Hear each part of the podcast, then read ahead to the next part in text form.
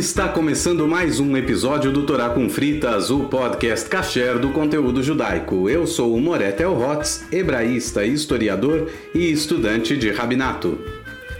Eu sou a Angela Goldstein, orientalista e mergulhadora. No programa de hoje, nós vamos continuar no ritmo das comemorações judaicas, porque a gente vai falar da festa de Sukkot, que é a festa que acontece poucos dias depois do Yom Kippur. Ela acontece sete, exatamente sete dias depois? Cinco, cinco dias Cinco depois dias do Yom depois Kippur. do Yom Kippur. E aí a gente queria falar um pouco da festa de Sukkot, né? Que em português ela tem uma tradução que a gente vê às vezes que é um pouco problemática. Eu sou tradutora.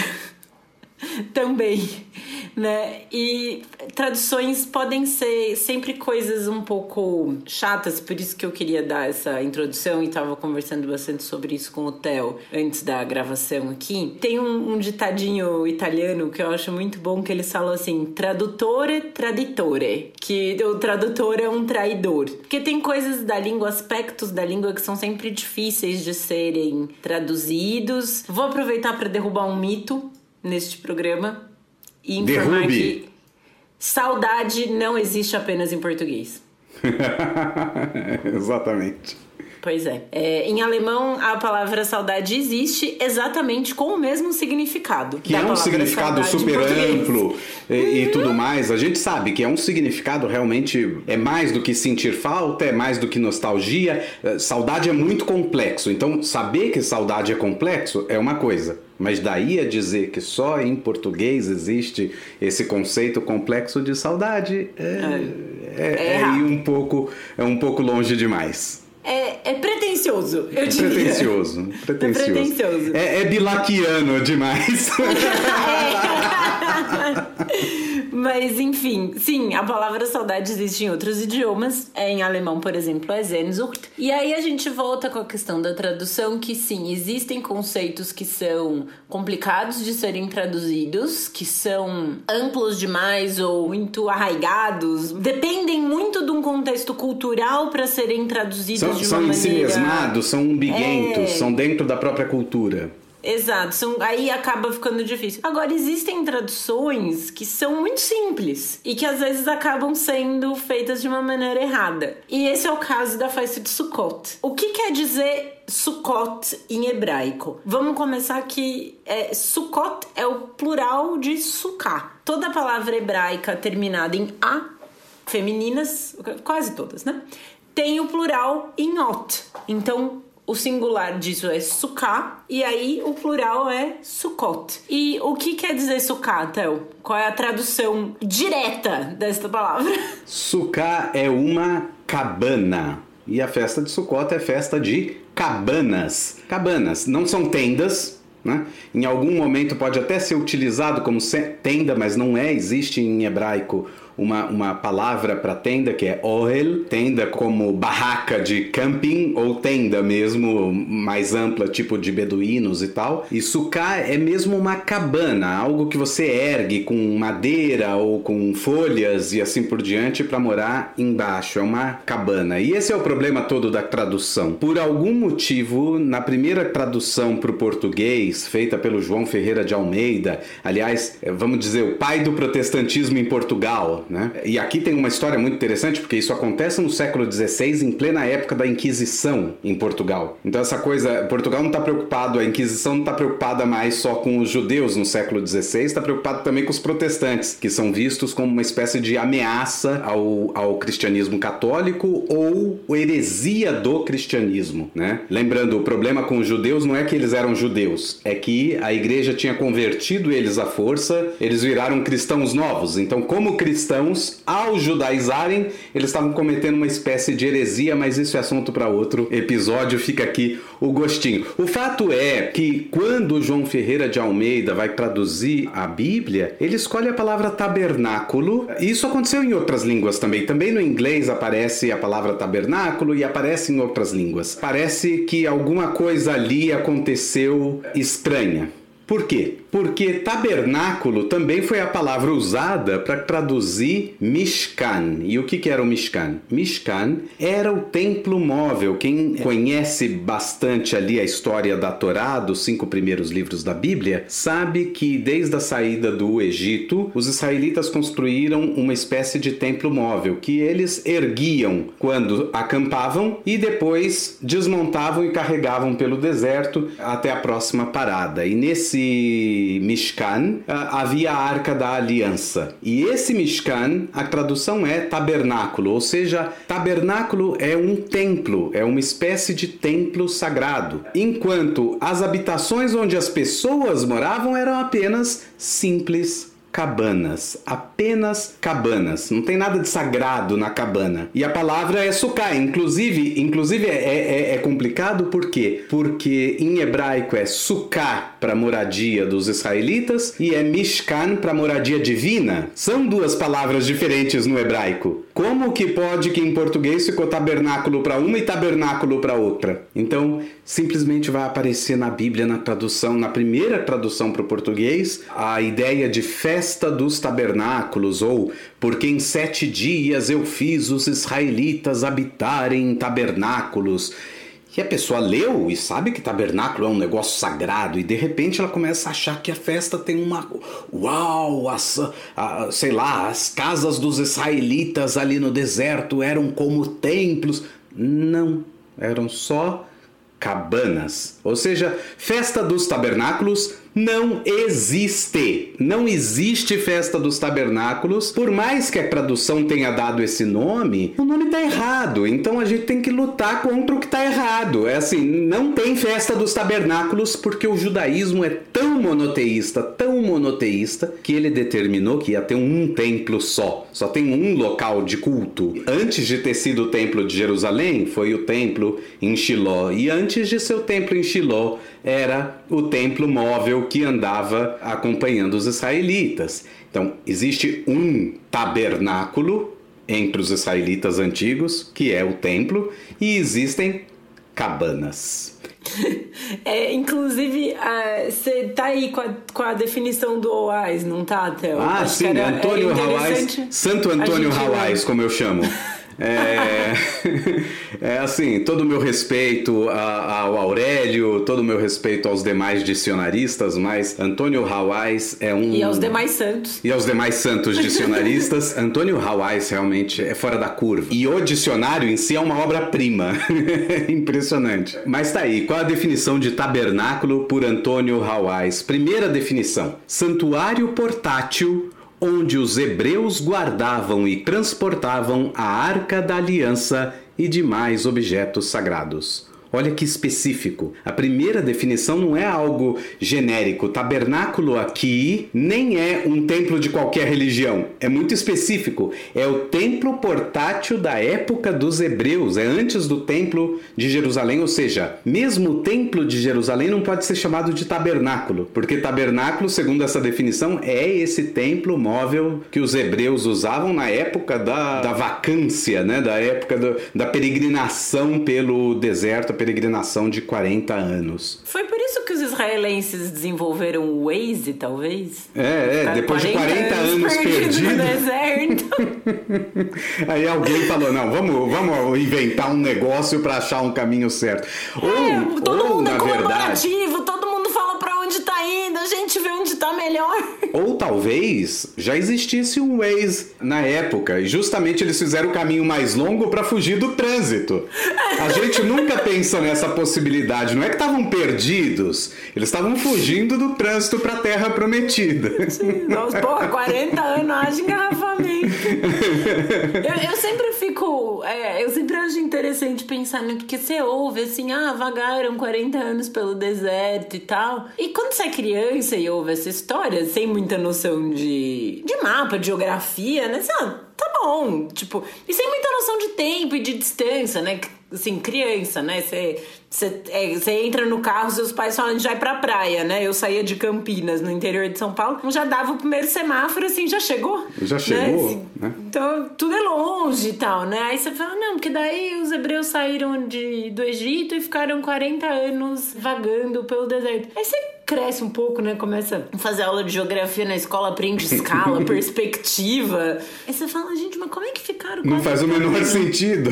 A Terra Isso... Santa faz divisa com o Egito. Você com saiu Egito, do Egito, você é... tá na Terra Santa. Tipo, não, e não é que assim, vai, sei lá, eles saíram ali do sul do Egito, né? Que é ali uhum. quase no, no Sudão já, né? Ali Abu Simbel e tal, que é, né? O, eu, eu acho muito engraçado que tem um conceito em inglês que é o Upper Egypt e o Lower Egypt, que é o Egito Isso. de cima e o Egito de baixo. É o Baixo Egito sul, e o Alto Egito. É, então, o Alto Egito é o sul, que é e onde o... começa o Nilo. É e que o, é baixo, o baixo. O baixo é topográfico, na verdade. O rio, né? É, o baixo é topográfico. Então lá o, o, rio deságua no norte do Egito, o norte é mais baixo é, topograficamente. É, me confundia muito com isso. Mas enfim, só essa.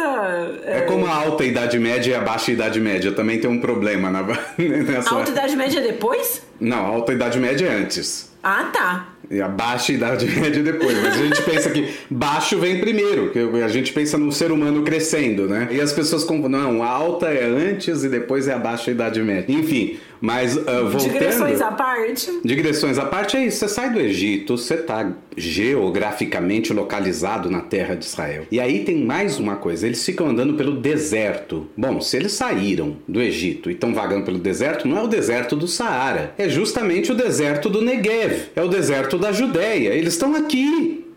Eles estão justamente nessa terra. E tanto é que nesse último livro da Torá, o livro de Dvarim, que a gente tem lido essas semanas aí, próximo às grandes festas, é um livro onde uh, Moisés está falando com o povo e o livro descreve que eles estão do lado de lá do Jordão, prontos para atravessar o rio e entrar na Terra Santa. Eles foram parar na Jordânia. Não tem possibilidade de você sair do Egito e ir para a Jordânia sem passar pela terra de Israel. Não existe. O que, que é esses 40 anos e o que que. Como assim eles não entraram na Terra Santa se eles estavam na Terra Santa? E aqui a gente tem é, talvez uma das grandes interpretações mais espirituais assim com relação à Terra Santa. A Terra Santa é um lugar físico nessa promessa divina, mas ao mesmo tempo você precisa estar preparado para entrar na Terra Santa. Você precisa estar no nível espiritual de entender que aquela terra é santa. É igual a ideia do, da grama do vizinho é mais verde, que a árvore do vizinho dá fruto mais bonito do que o meu. Você está lá no meio, mas você não vê que aquele lugar é a terra prometida, então ela não é a terra prometida ainda. Então eles ficam vagando, mas eles não entraram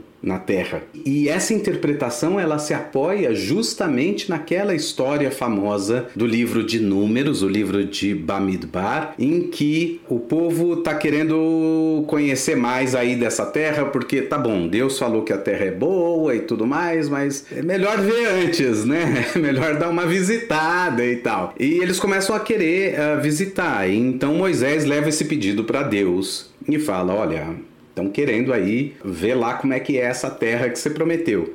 E aí Deus fala: Shlach lecha anashim. Envie para você pessoas ou homens, literalmente é, homens ou pode ser pessoas em geral. É a questão de só fazer uma parte, desculpa te interromper, mas assim, a gente revisar machismo na Torá é militar um pouco demais, assim. Não, não, mas eu falo isso falar... porque é interessante que no século XVI você já tem comentaristas falando assim, por que, que ele falou Anashim? Falou Anashim porque se tivesse levado as mulheres teria sido melhor. Se as mulheres tivessem visitado a terra de Israel, o resultado Ai, seria outro. Errado, desculpa. Então, no século XVI, olha que loucura, o Kli Ayakar é um grande comentarista, ele se apoia na história das filhas de Tzelofhad, que aparece algumas parashiotas depois da parashá de Shlach Lechá, desse caso que a gente está contando, que daqui a pouco a gente volta para ele. As filhas, o que que acontece? O pai delas morre e não tem herdeiros homens, só tem cinco filhas. E aí elas não têm como receber a herança que elas receberiam quando entrassem na terra de Israel. E aí elas vão falar com Moshe. Tá errado isso aí, tá errado isso aí. Meu pai morreu, não tem filho homem, então o nome dele se perde. Não, a gente quer a herança nossa na terra de Israel. E aí Moshe fala: vou, vou, vou, vou ver com o Criador. E aí ele fala com o Criador e Deus fala: elas estão certas, sabe? Elas estão certas. Ou seja, é uma das primeiras mudanças da lei da Torá na própria Torá. Só que daí o Klia Yakar usa essa história para dizer: olha como é que elas gostavam e amavam a terra. Então, obviamente, essas mulheres, se tivessem sido enviadas como espiãs, elas não iam voltar e falar mal da terra, elas iam falar bem da terra. Logo, não seriam castigados, porque a história é essa. Moshe manda então uma pessoa de cada tribo de Israel para peregrinar pela terra durante 40 dias e fazer um relatório completo ali do que, que você viu, do que, que você não viu. Se a terra é boa, se não é, se não é. 10 voltam falando, 10 espiões dos 12, 10 voltam falando: essa terra é terrível, ela é difícil, é difícil de ser cultivada, os, os habitantes ali são como gigantes, vai ser difícil lutar contra eles, nós éramos como gafanhotos aos seus olhos. Como é que eles sabem? Sabem como é que eles eram aos olhos deles, a gente não sabe, tem uma perspectiva psicológica aqui. Eles se sentem inferiores, eles têm uma mentalidade de escravo, a gente tem que pensar isso. Eles são as pessoas que saíram do Egito. Eles têm essa mentalidade de escravo. É fácil tirar alguém do Egito, é difícil tirar o Egito de dentro da pessoa. E eles têm o Egito dentro deles, eles têm medo de irem para cima de, de, desse povo e serem conquistados eles e transformados em escravos. É, e voltam falando mal da terra. E apenas dois falam bem da terra: Caleb, Caleb Ben Jefuné e Yoshua Binun, o Josué, falam bem da terra de Israel. E aí então Deus promete, tá lá na história bíblica, Deus promete que, já que apenas Caleb Ben Yefuné e Yoshua bin Nun entenderam que a terra era santa, entenderam essa terra prometida, estavam no estado de espírito de entender essa terra como uma terra boa, eles vão entrar. Mas todo mundo dessa geração, porque toda a população acabou acreditando nos 10, na maioria, toda essa população aqui não tem condições de entrar na terra prometida. Não importa que eles estavam vagando pelo deserto da terra prometida. Eles não têm condição de entrar na terra prometida. Então Deus fala que vai essa geração inteira vai se acabar e só quem nasceu fora do Egito é que realmente vai conseguir entrar na terra junto com Caleb e Yoshua. Aqui tá meio no entre linhas que nem Moshe vai entrar, mas Moshe não percebeu ainda que ele não vai entrar. Mas tá claro nessa própria fala uh, divina. E Deus fala assim: por cada dia de peregrinação que vocês tiveram, que os espiões tiveram nessa, nessa empreitada, vocês vão vagar um ano. Como foram 40 dias, 40 anos vocês vão vagar. Então é como uma promessa divina, ao mesmo tempo um castigo. Um castigo por não terem tido a capacidade de enxergar a promessa divina, enxergar a terra sagrada dentro da própria terra sagrada, dentro da própria terra santa. Então essa é uma das interpretações assim mais místicas. Então de um lado, é, os 40 anos são uma espécie de castigo, de outro lado, é uma espécie de vamos fazer um upgrade. É um upgrade do povo de Israel. E a gente vai botar gente que não tem mais mentalidade de escravo, é gente que tem mentalidade de gente livre, porque nasceu na liberdade. E aí vem a fala uh, no livro de Levítico, falando que nos 15 dias do sétimo mês, sétimo mês a gente já falou em episódios anteriores que é o mês de Tishrei, que hoje no calendário judaico é o primeiro mês, só mudaram de lugar aí. Lugar no ano é o mesmo lugar, mas simplesmente mudaram onde fica o começo do ano. E esse sétimo mês é o primeiro mês. Quando recolherdes o produto da terra, vai ser uma festa então de colheita. Vocês deverão festejar a festa do Eterno por sete dias. O texto segue e depois diz: vocês, durante esses sete dias, deverão habitar em cabanas, em Sucot. Todo natural de Israel, toda pessoa né, uh, habitante daquela terra, vai morar em cabanas, para que todas as gerações saibam que nas cabanas eu fiz habitar os filhos de Israel, que eu fiz os filhos de Israel habitar em cabanas quando os tirei do Egito. Eu sou o eterno vosso Deus. Assim termina. Então, toda a determinação é morar em cabana, não tem nenhuma determinação sagrada de construir um templo para cada pessoa, né? E... Ou de que a cabana tem em si algum tipo de sacralidade, né? Exatamente. E aqui tem uma coisa, né? É ao mesmo tempo que é um castigo os 40 anos, Deus não deixa você desalentado. Eu, tipo... eu acho que é figura que nem a gente tinha falado antes, assim, de quando seu pai te põe de castigo, você faz alguma coisa. Meu pai fazia muitos comigo quando eu era criança, né? Eu nunca, nunca sofri castigos físicos dos meus pais, mas era sempre assim: agora você vai sentar ali e você vai pensar no que você fez. Eu lembro muito do meu pai falando isso pra mim quando eu era criança. Aí você vai, você vai sentar, você vai pensar no que você fez. E assim, você não fica sem comer, sem jantar, você fica sem sobremesa. Exato. Né? Você, ele te chama pra jantar. Eu tiro o videogame, comer. mas é, não é, não é. Não é, é que não você está privado de é. toda a liberdade do mundo, mas você, você fica restrito nessa liberdade. Então é uma espécie, exato, é uma, é uma imagética meio paterna mesmo. É bem paterna, né? É, e, e, e, relembra um pouco o lance da expulsão, voltando ainda na Torá, bem para o começo, a expulsão do jardim do paraíso, do jardim do Éden. Quando uma das primeiras coisas que acontece, que quando tem aquela pergunta estranha, né? Deus está andando pelo jardim e pergunta: cadê você? Pergunta pelo homem, né? Pelo ser humano. E aí você olha e fala: não faz sentido, Deus é todo poderoso. Bom, é onisciente, vamos, gente. Né, é, é todo poderoso, onisciente e tal. É onipresente, ele saberia onde. né? É, mas a, a, acontece que o texto não é literal, o texto é uma, é uma uh, metáfora, é um texto alegórico, exato. Mas quando Deus pergunta, cadê você? O homem fala, eu tô aqui, mas eu tô com vergonha porque estou nu e não queria aparecer diante de você nu. E aí Deus fala, como você sabe que, tava, que você tá nu? Por acaso você comeu da árvore do conhecimento do bem e do mal? Só assim que ele conseguiu distinguir que ele estava nu. Então, é, por vergonha, o, o, os seres humanos se escondem. E então Deus fala uh, isso e decide então expulsar os, ser, os seres humanos desse paraíso. Mas o que, que o texto fala antes?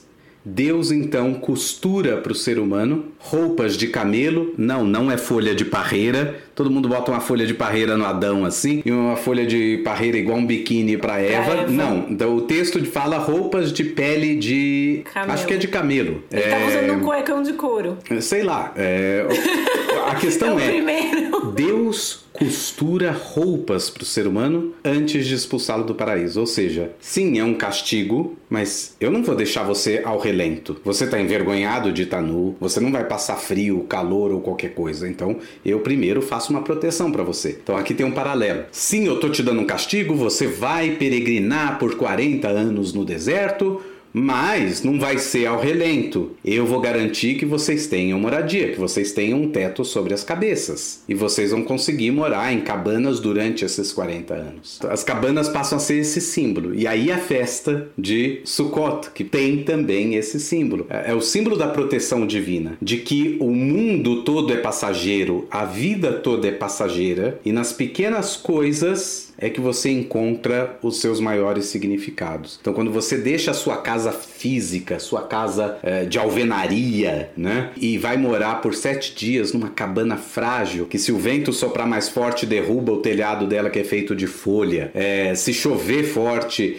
vai vai entrar água ou mesmo se chover fraco, às vezes entra água também na açúcar, é, tudo isso é um, é um exercício de desprendimento, de entender que essa moradia é temporária, assim como a vida é temporária. E como a vida é temporária e você não leva nada dela para diante, e você não deixa nada, entre aspas, aqui para quem fica, o que, que você deixa afinal de contas? Você deixa a tua influência, né? Você deixa aquilo que você construiu, você deixa o teu nome, os teus valores, aquilo que você transmitiu e ensinou para as pessoas, as suas influências positivas na vida das pessoas. Isso é o que você deixa. Essa é a ideia de Sukkot. Toda a vida é uma vida passageira assim como açúcar é uma moradia passageira. Aí entra esse espírito da festa de Sukkot, que já é já é um espírito completamente diferente daquele descrito na primeira parte do versículo, que falava da festa das colheitas e vão apresentar as colheitas no templo e vão levar os sacrifícios e não sei o que, tal, tal, tal, que aí é uma festa agrícola nacional que existia, mas tinha esse outro lado é, muito pessoal e esse pessoal ligado à sua habitação, uma cabana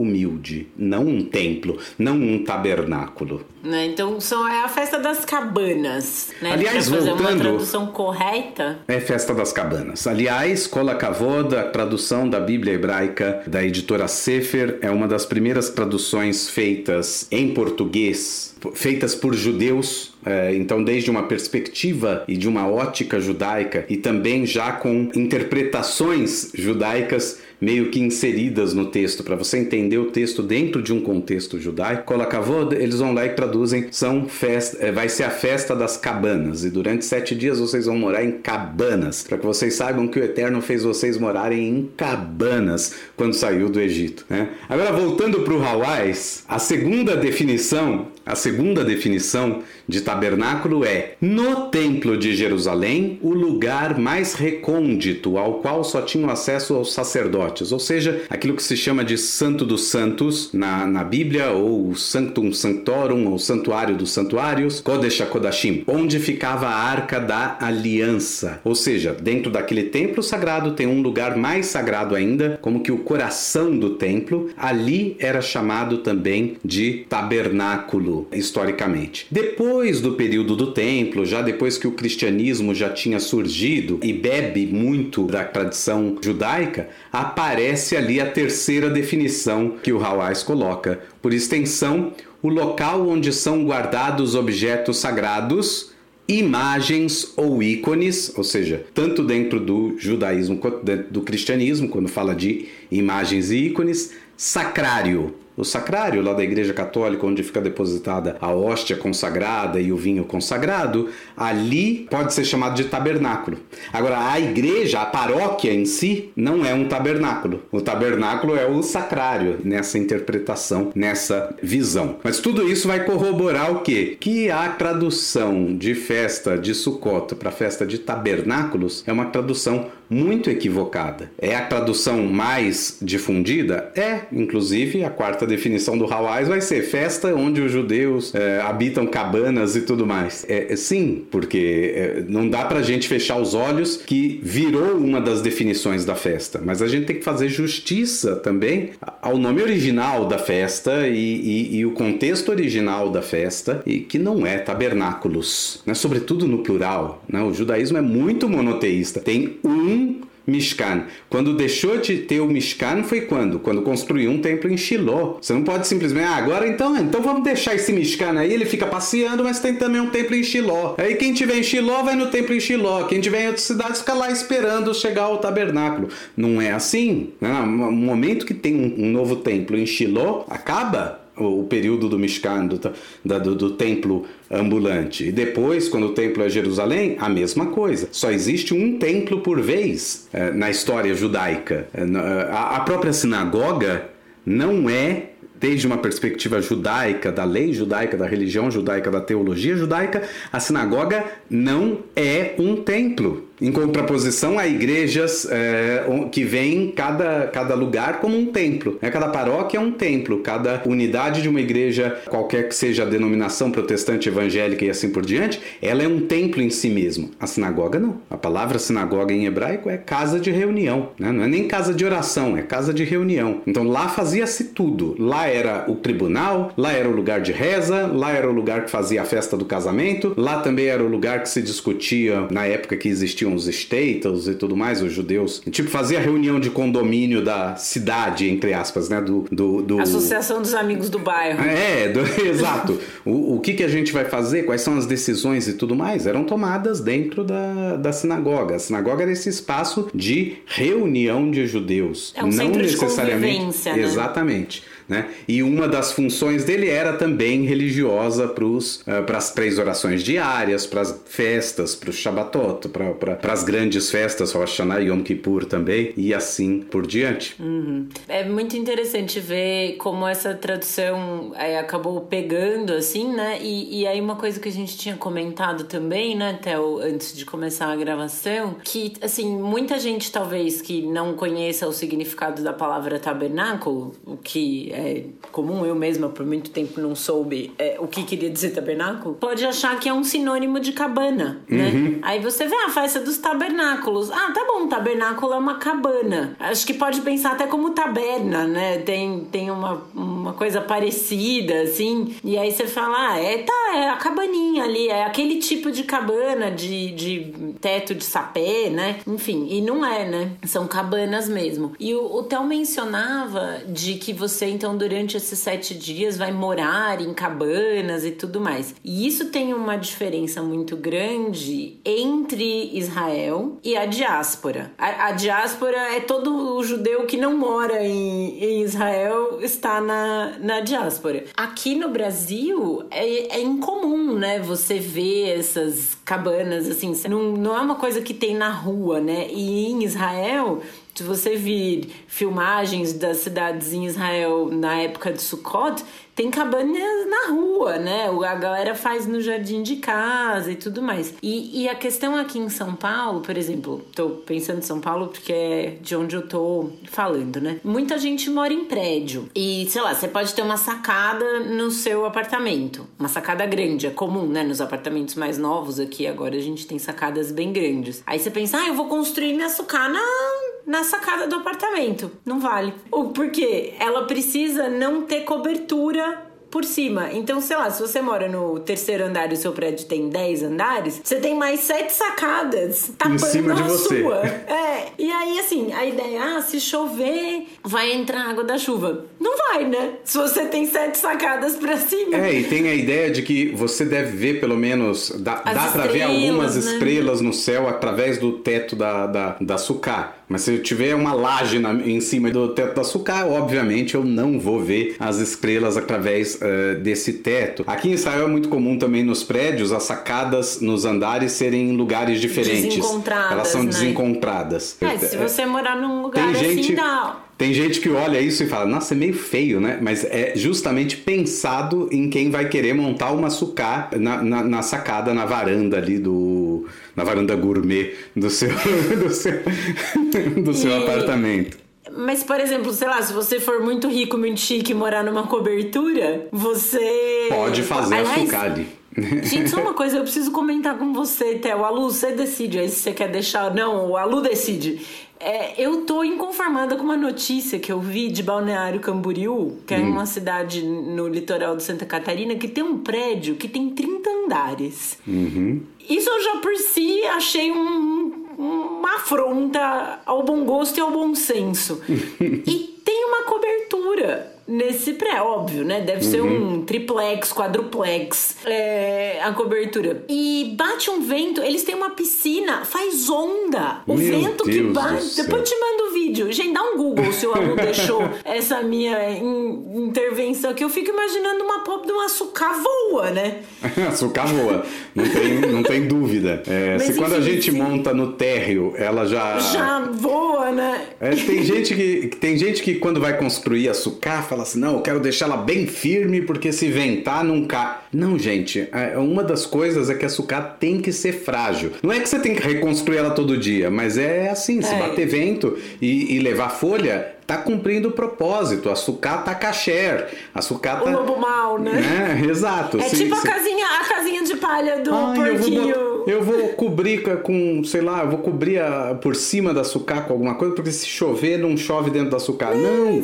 É Uma das funções é que chova dentro da sucata se cair chuva, obviamente. Enfim. Agora em São Paulo, nesse momento, era bom que chovesse dentro da sua cabeça, tá. Pois é. Aliás, é, esse é o período, você falou de chuva, é bem interessante. Esse é o período que, no final da festa de Sukkot, tem uma festa adicional chamada Shmini Atzeret. A Torá fala que são sete dias e depois ela fala, e no oitavo vai ser dia de festa também. Você fala, que oitavo? São sete, não tem o oitavo é nem sete, né? Então é um after, é um after party. é, e assim mesmo foi descrito pelos rabinos do, do, do, do, no Midrash. Eles falam que é. Muito vanguardista, é, né? É, Deus é, fez aquela festa toda e tal, encontrou com todo o povo e tal, e no final o povo vai embora. Então Deus, esse rei, fala: Não, fica mais um dia, o que, que custa? Fica aí, vai ter bolo, né? Então aí vem a festa de Shemini Atzeret, que ganhou também a, a conotação de Simchat Torah em Israel. Na, na diáspora é diferente, Simchat Torah é o dia seguinte dessa festa do oitavo dia. Ou seja... É o after do after. É o after do after. No, no final, é, na diáspora, Sukkot acaba tendo meio que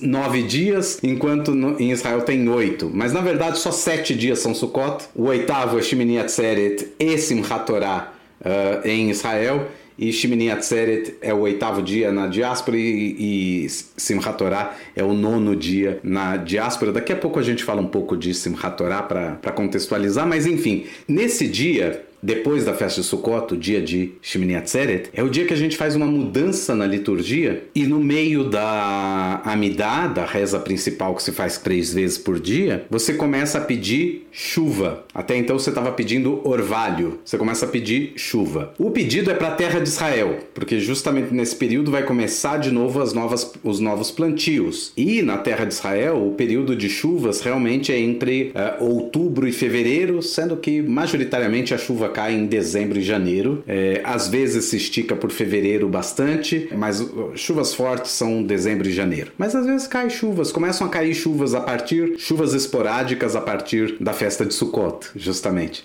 Então, é por isso que a chuva é algo que os rabinos discutiram. E se chover? É, os rabinos falam: não, se chover tá ótimo, você continua dentro da sucá comendo dentro da sucá, não tem problema nenhum. Agora, se chover tanto que a sua sopa fica sem gosto, eles falam, ou seja, ficou aguada, então você volta para dentro de casa e come dentro de casa, que é mais fácil, porque senão todo o prazer da festa vai por água abaixo, você tá estragando a sua Não, comida. vai dar trabalho pra mãe judia, né? né?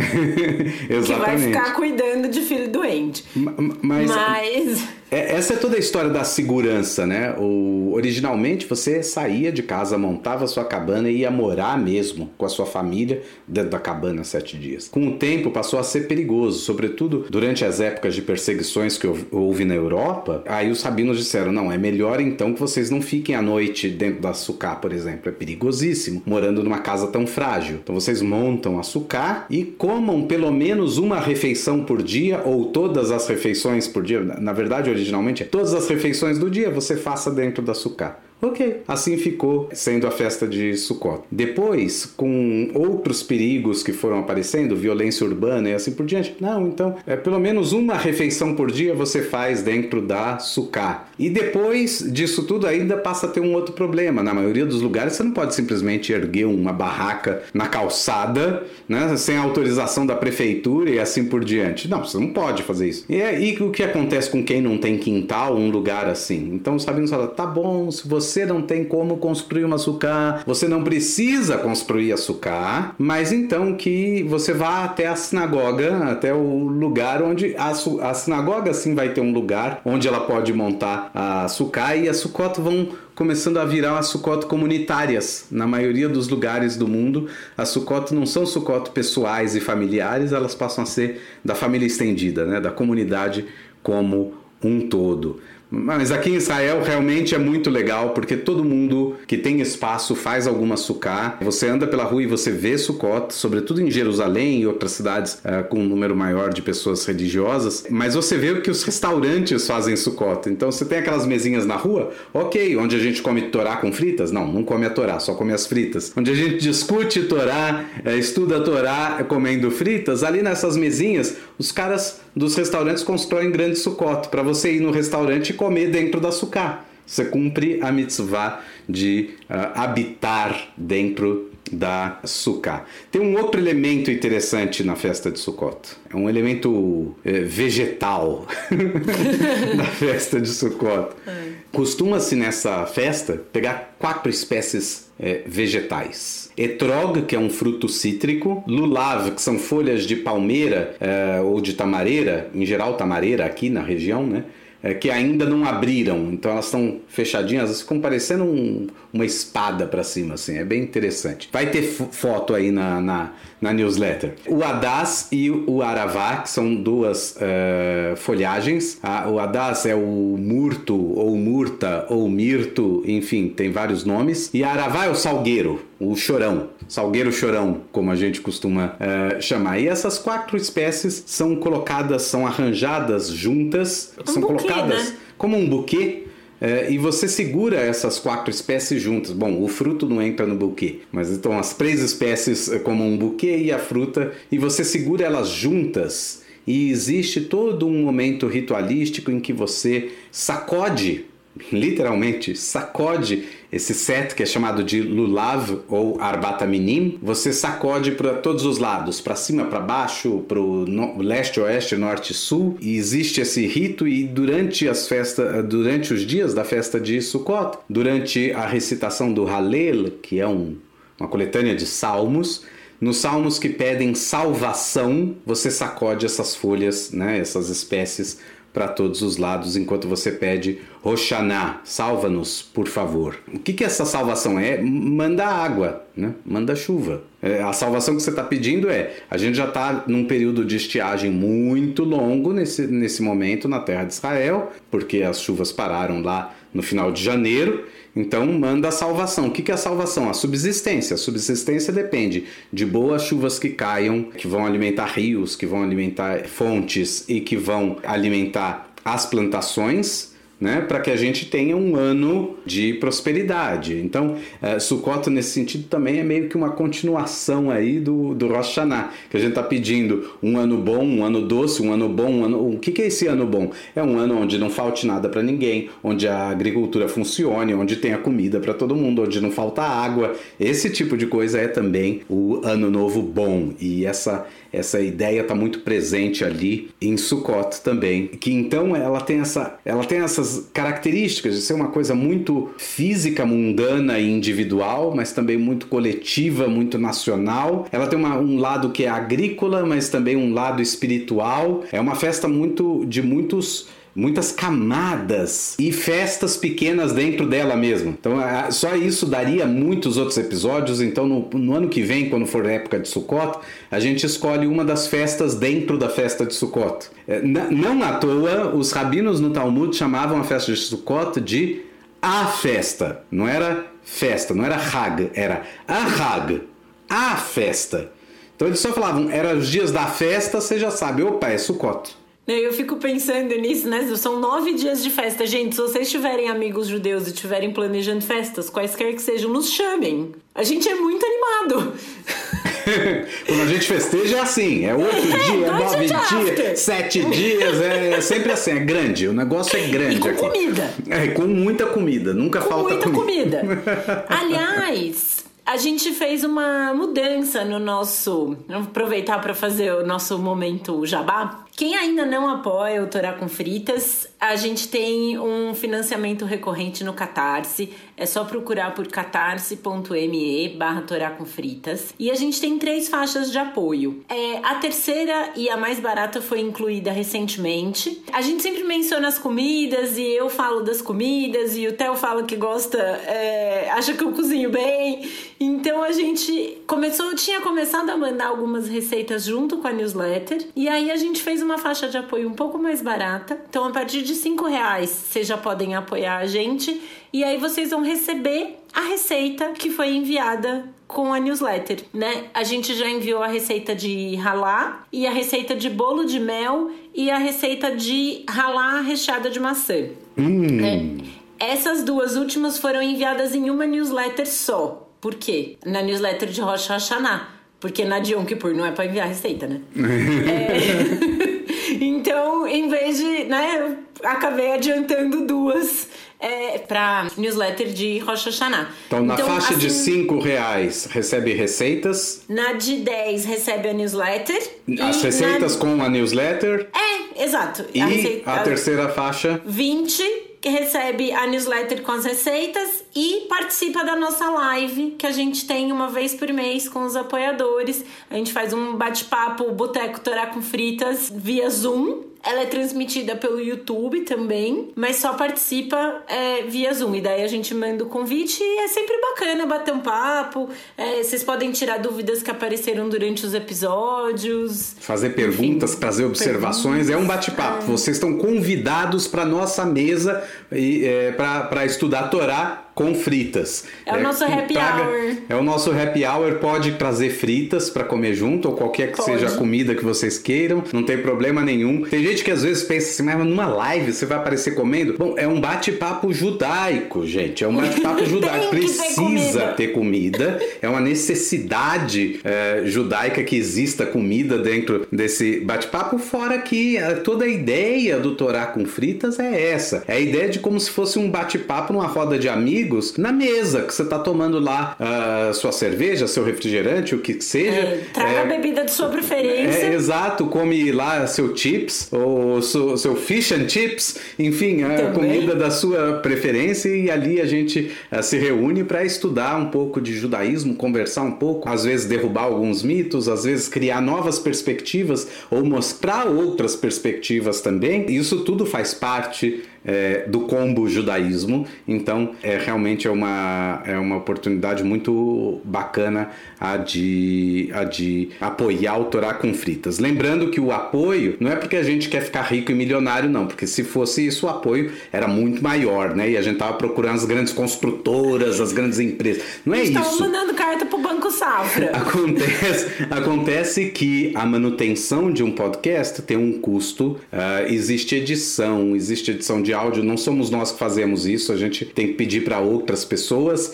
é, que fazem isso profissionalmente. Então tem todo um custo. Por isso mesmo, o nosso podcast é quinzenal e não semanal, porque é, se fosse semanal dobrava os nossos custos, mas quanto maior for a, o engajamento nessa, nesse patrocínio, maior a possibilidade da gente cobrir os próprios gastos e de repente ampliar o projeto para é, programas semanais. E aí isso seria bem. É a nossa meta, né? É a nossa meta, é a nossa meta. É a nossa primeira meta. Quando a gente é atingir a, nossa... a, meta, a gente a dobra, gente dobra a, meta. meta. Mas não dobra o valor. A gente é, simplesmente ah, não, vai não. dobrar a meta.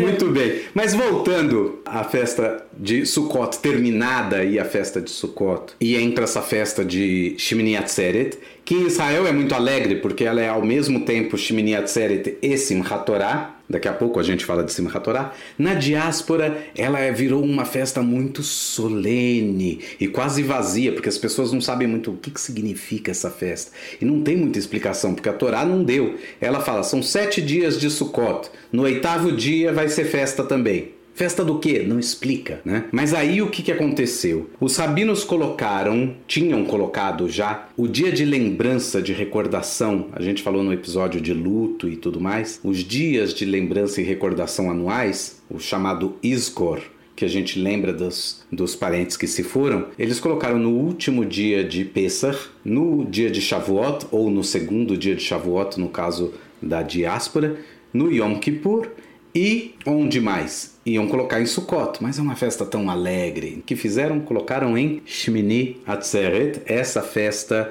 aí que não tinha muito significado, então ela acabou virando meio que uma é a festa, é, é uma festa que não, ela não tem muito cara de festa, porque é, as pessoas acabam indo para a sinagoga para ouvir o Iskor, então ela tem um, um, um tom bem grave na diáspora isso acontece. E aí tem essa, essa, esse pedido pela chuva. É muito bonito, muito bonito. Não é só mudar uma frase. O, o Hazan costuma entrar na sinagoga e fazer uma oração que tem um poema dentro da oração sobre todos os lugares da, do Tanar em que aparece a chuva e como a chuva é símbolo de bênção e de, de salvação. É um poema maravilhoso, entoado, e aí a gente faz essa mudança para o pedido de chuva durante os próximos seis meses vai se pedir chuva até a festa de Pêssar, quando volta-se a pedir pelo orvalho. Então essa festa acabou ganhando essa, gravidade. No dia que termina Shimni Atzeret, ou seja, no final da tarde, quando vai anoitecer e vai começar Simchat Torah na diáspora, ou seja, em Israel é tudo junto. A, a, festa não é tão solene assim, porque ela é a própria festa de Simchat Torah. O que, que é Simchat Torah, Angela? Simchat é alegria e Torah é a Torá, são os primeiros cinco livros da, da Bíblia. E aí a Simchat Torá é a alegria do recebimento da Bíblia, ou não? É, é sim e não. O recebimento é comemorado em Shavuot. É Shavuot, né? É, a, o, ah, lembrei. Quem for dos anos 80 né, vai pegar a referência da fita cassete. Exato. Né? A gente, né, você já viu? Eu gostei muito de me mandar outro dia era uma foto da fita cassete e a caneta Bic. Aí falava assim: se você entende a relação entre esses dois objetos, você já pode ir se vacinar. Exato. Exatamente. Que a Torá, ela é um rolo, como um rolo de fita, né? E você vai lendo e desenrolando para um lado e aí o outro lado vai ficando cheio. E aí em Simchat Torá você rebobina a Torá. Exato. É a festa de rebobinar né? a Torá, mas não é só a rebobinada da Torá. É, na festa de Simchat Torá, primeiro, existe muito, muita dança, muita música. É, são chamadas de hakafot. Então você vai para a reza, uma reza normal, noturna, de uma festa judaica, ela começa meio solene e tudo mais, e de repente tira-se os rolos da Torá do, da arca sagrada do, do Arona Kodesh. Quantos rolos tiverem? Sinagoga que tem sete rolos, tem cinco rolos, tem três rolos. Sinagogas que tem muito mais rolos do que isso, depende aí do, do freguês. É, se tiram todos os rolos e as pessoas simplesmente dançam mas dançam mesmo, com os rolos nas mãos, vão passando uns para os outros, muitas, é, muita música e muita, muita dança em roda, procissões em roda dentro da sinagoga. Isso é uma akafá, então são sete akafot. Depois que todo mundo deu uma volta, aí tem mais um piut, mais um poema, várias músicas são entoadas e todo mundo volta a dançar e assim por diante. Então é um dia muito alegre, é um dia muito cheio de. de é muito bacana é, é a festa de Simchat Torah. E depois, então, que fez a Zakafot, o que, que a gente faz? A gente lê a última paraxá, o último trechinho, trechinho, trechinho da Torá, os últimos capítulos ali da Torá. A gente termina a leitura da Torá. Mas a gente não quer terminar a leitura da Torá e guardar a Torá. O que, que a gente faz? Judeu sempre gosta de estudar. Então, como símbolo de que a gente quer continuar estudando a Torá, a gente rebobina a Torá ou pega outro rolo que já está preparado no começo. Não é com fita cassete. É, é não, não, é, com, com caneta, caneta Bic. Não.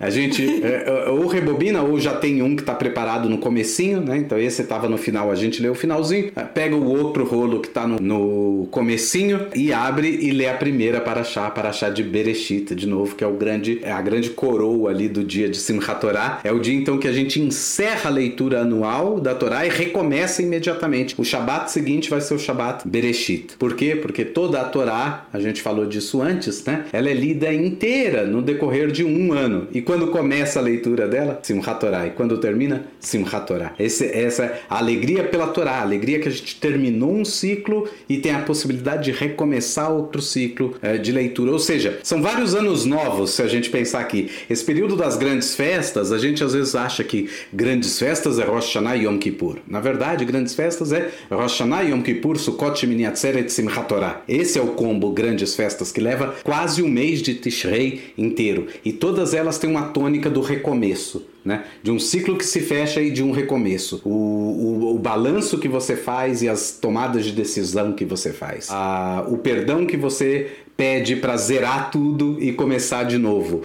O Sukkot, que é o novo ciclo, é, é, uma nova vida que começa, né? Assim como a vida do ser humano quando ele é pequeno é muito mais frágil, é, também agora você saiu para uma é, cabana frágil e tudo mais para depois voltar para o mundo propriamente dito. Aí você pede chuva, o recomeço do ciclo da chuva e, e, em Shimini Atzeret, e depois Simchat Torah, o recomeço da leitura da Torá e tudo isso nesse combo de ciclos que se fecham e se e se e, e, recomeçam. Esse é o mês de Tishrei. É realmente o mês da virada. Ele é inteiro um mês de ano novo, não um dia, né? É inteiro mês de ano novo. Na Simchat Torah tem uma coisa que é muito bonitinha, eu lembrei agora, porque ah, os adultos dançam, né, com a Torá, seguram, erguem, faz, né? Nossa. Mas criança não aguenta segurar um rolo Exato. da Torá. E aí eles fazem uns de pelúcia. Tem algumas que são réplicas de Torá, bem é, levinha, e tem outras que são de pelúcia, é a coisa mais a fofinha do mundo. A da Torá é linda, né?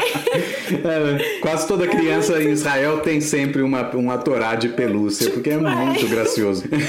Eles são bonitinhos mesmo, a pelucinha da Torá. E tem várias cores, né? Tipo, aí a criança pode escolher que cor que ela, que ela quer, eles são coloridinhos. Porque a Torá mesmo, ela é coberta, né? Ela tem uma roupinha de, de veludo, assim, sempre bonita, com bordado, mas são sempre umas cores mais sóbrias, né? Tipo azul marinho, verde musgo, bordô, né? Sempre, tipo, preto, não sei, são cores mais Mas sóbrias. lembrando, essa é a Torá Ashkenazi. A Torá Ashkenazi é, é, é, é um rolo assim, vestida dessa forma. A é Torá Sfaradi...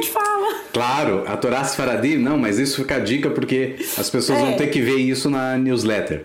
Tá a... a a Torá Sfaradi, ela fica dentro de uma caixa, de um estojo especial que quando você abre ele, ele é cilíndrico assim, e quando você abre ele, o rolo já está lá dentro e fica aberto, né? Ah, que então você vê o texto. É, não é prático tanto para rodar o texto, mas que a Torá Ashkenazê é mais fácil de, de rodar, mas, mas ela é mais fácil de ser guardada e às vezes transportada. Talvez não na mão, mas é, ela é mais fácil de ser transportada no caso de precisar. Mas enfim, são diferenças de costumes. Mas também entre Sefaradim também se dançam com esses rolos da Torá dessa forma. Mas essa essas pelúcias que a gente encontra geralmente são pelúcias é, réplicas de, de Sifrei Torah uh, Ashkenazim. É, e, mas assim, bem coloridas, né? Super coloridas. É, são muito bonitinhas, assim. É legal, e as crianças ficam felizes, né? De, de ter, assim, de dançar também. Agora, a gente mencionou bastante comida, né, Théo? Assim, falamos de comida, mas de Sukkot especificamente, eu não consigo me lembrar de uma não coisa tem, que, assim, vai Não tem comida típica. Não tem comida Sukkot, típica de né? Sukkot. O, o que... que existe é o fruto, né? Que é um fruto cítrico, o etrog, que daí a gente chama de cidra. Aí não sei, talvez doce de cidra, né? É, tem, tem pessoas que fazem é, é, doces de, de, de etrog e geleia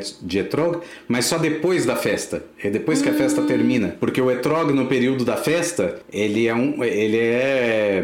Ele está sendo usado, né? Ele está sendo usado ritualmente, né? É. Então ele, ele tem um valor por si só ali e não dá para Seria meio que diminuir a sacralidade desse objeto no meio da, da festa. Então, depois que acaba a festa, é costume fazer geleia de etrog, que aliás é muito boa. Né? né? Eu ouvi uma vez uma superstição, aí você me corrija se Bom, se procede ou não, mas que geleia de etrog é uma coisa que eles dão assim para casais quando sabem que estão querendo engravidar, dão de presente pra, pra moça, assim. Isso. O etrog é uma fruta que ela não tem época, ela não é sazonal. Ela dá o ano inteiro na região toda do Mediterrâneo. Aliás, hoje em dia no, vai para o mundo inteiro o etrogim da terra de Israel, para todas as comunidades, né? As, as, as comunidades compram e vendem de Israel. E a pergunta que fica é: e antes da independência de Israel, quando os judeus eram uma minoria aqui. De onde iam todos os etrogos do mundo? A maioria ia da Itália. A maioria dos etrogim que foram usados até 1900 e, bom, 1800 e pouco, quando começa o grande uh, assentamento, grande chuva,